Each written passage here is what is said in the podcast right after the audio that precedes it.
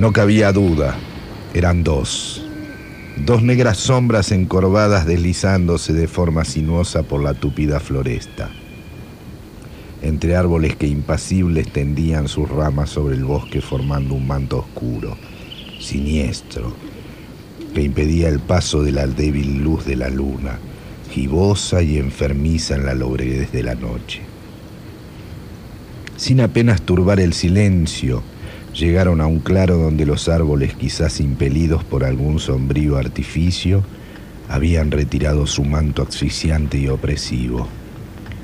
Estos se apretujaban y retorcían creando paredes correosas de carne entrelazada que enhiestas y asemejando tenebrosos pilares verduzcos se alzaban como manos trémulas implorantes hacia el lívido cielo, para, en lo alto de sus copas, transfigurar las ramas en garras encogidas y marchitas.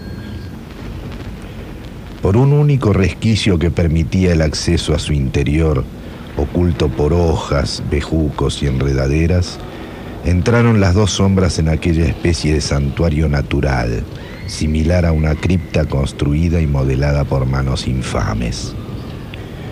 Con andar lánguido, arrastrando tras de sí las capas que daban forma a sus cuerpos entre hojas muertas que siseaban a su paso, se dirigieron al centro del santuario donde permanecieron inmóviles una frente a la otra. Un espectador osado solo vería dos gélidas estatuas a las que el viento golpeaba una y otra vez.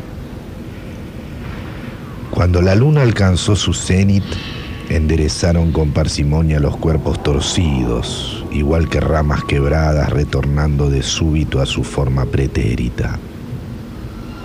Alzaron sus rostros y en un breve destello unos ojos fríos y lúgubres cruzaron miradas.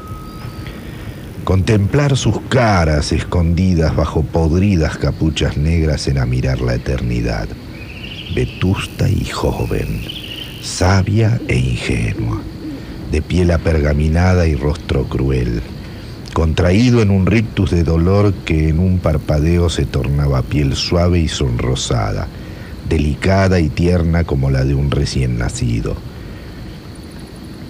Mas sus ojos negros e inescrutables permanecían sin cambios, intactos.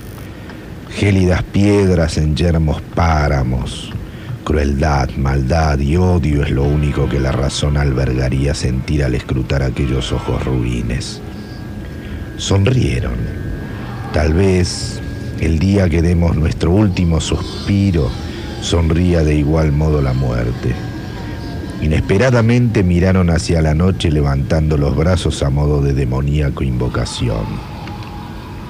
Como tumores malignos, unas manos deformes y retorcidas se agitaron crispadas mientras de las bocas de aquellos seres comenzaba a surgir un extraño, indescriptible y espantoso canto.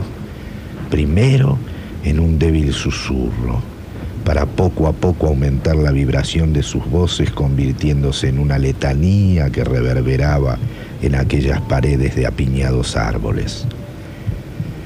El viento comenzó a levantarse, a sacudir y zarandear las túnicas de aquellas formas macilentas que ajenas a todo parecían hallarse en absorto trance, embriagadas de aquel mantra surgido del Averno.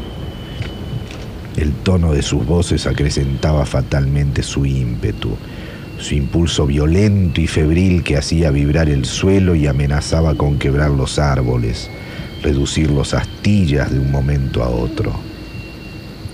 Con brusquedad, como si una bestia bramase, la tierra pareció abrirse en dos y miles de gritos surgieron de sus entrañas en agónica bataola, como el chillido exánime de una parturienta dando a luz a su hijo muerto. El viento se transformó en vendaval. Las dos figuras quedaron parcialmente ocultas por un remolino de tierra, barro y hojas que se elevó hacia el cielo castigando sus cuerpos, como serpientes que ahogaran aquellas burlonas parodias de seres humanos. El pandemonium alcanzó su cenit bajo el clamor de los aullidos, gritos y alaridos agónicos, un frenesí demencial que nadie en su sano juicio osaría escuchar sin perder con ello la razón sin verse inmerso en la más cruel de las locuras. En esta vorágine las dos figuras continuaron su canto en arrebolado éxtasis demoníaco. Siluetas convulsas parecían retorcerse dentro de aquellos árboles protervos, pugnando por romper y desgarrar la corteza.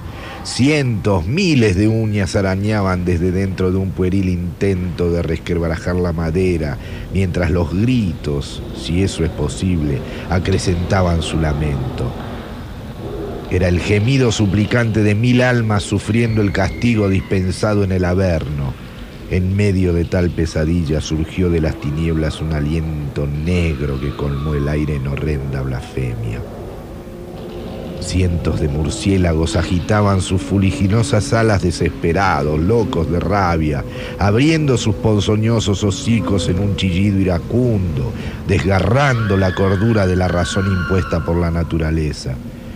Nerviosos, desorientados, errantes en su eterna noche, chocaban contra árboles y ramas, intentando huir, escapar, evadirse de aquella prisión a la que habían sido empujados por extrañas artes.